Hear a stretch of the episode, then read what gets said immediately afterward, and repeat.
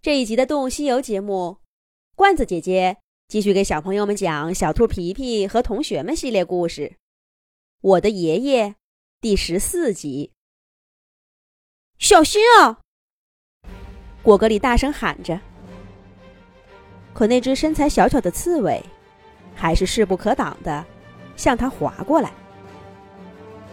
前面是个大缓坡，两边都没有路，稍不留神。就会掉进深不见底的树丛里去，后果不堪设想。果戈里来不及细想，下意识的团成一个刺球，也往山下滚去。不过，他在脸颊附近留了一道缝，露出眼睛。每转上一圈就看一眼自己上方的另一只刺猬。没有学会走路的日子里，这是果戈里唯一的出行方式。无数个寂寞无聊的午后，果戈里把这个技巧练得炉火纯青。而在学会走路以后，就弃之不用了。却没有想到，在今天竟然意外的派上了用场。那只刺猬越来越近了，速度也越来越快。而果戈里就快滚到斜坡的边缘了，但他一点都不慌。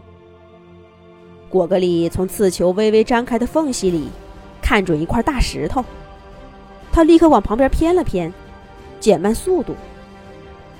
这时候，另一只刺猬已经飞速滚到他身边来。果戈里打开刺球，伸出一只手，大声说道：“抓住我！”一只小小的手从那个危险的刺球里伸出来，经过果戈里身边的时候，跟他的手紧紧的握在了一起。果戈里立刻重新团成一个刺球，拉住另一只刺猬，左躲右闪，减缓速度，终于咣当的一声撞在那块大石头上。果戈里的头嗡的一声。差一点儿把刚刚吃下的野果吐出来，但所幸他们在陡坡边缘停住了。另一只刺猬显然也被撞晕了，它紧闭着眼睛，肚皮朝上，躺在石头另一侧。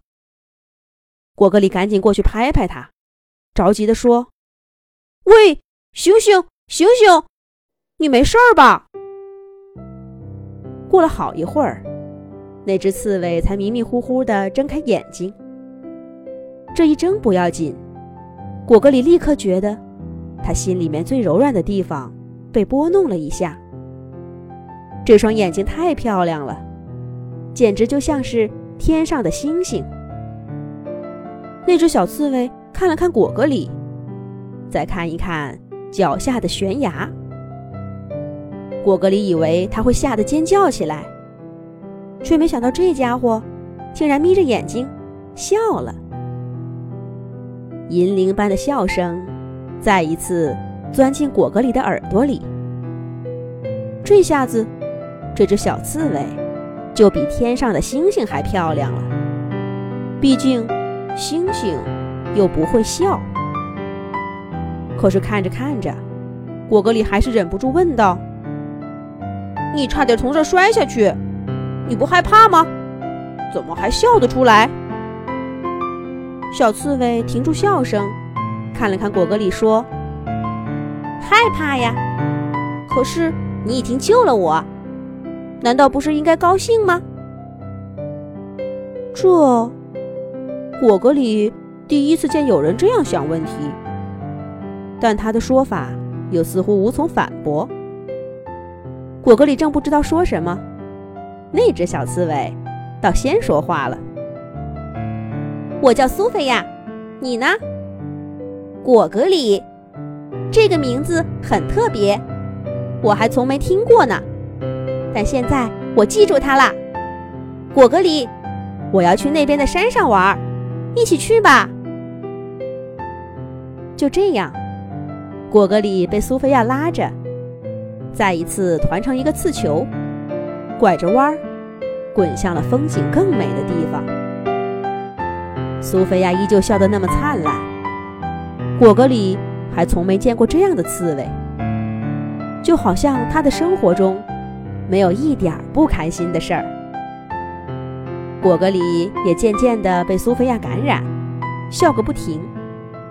他们一会儿像这样滚来滚去，一会儿又把身体打开，在草地上、石头上轻轻地走，一会儿看一看花草。一会儿望一望远山，一会儿又把目光投向山脚下的小镇。可这一看，果戈里脸上的笑容又消失不见了。小镇上真热闹啊！那是刺猬越野赛的颁奖仪式和庆祝宴会。就算听不到声音，也能感受到下面喜庆的气氛。这么一对比，山上就显得冷清多了。一种熟悉的孤独感涌上果戈里的心头。他上一次有这样的感觉，还是几年前呢。那是他第一回明白了三条腿意味着什么。当时妈妈和哥哥们就站在他身边。但果戈里知道，自己已经被那四条腿的世界给抛弃了。这一回呢，果戈里身上又会发生些什么呢？咱们下一集讲。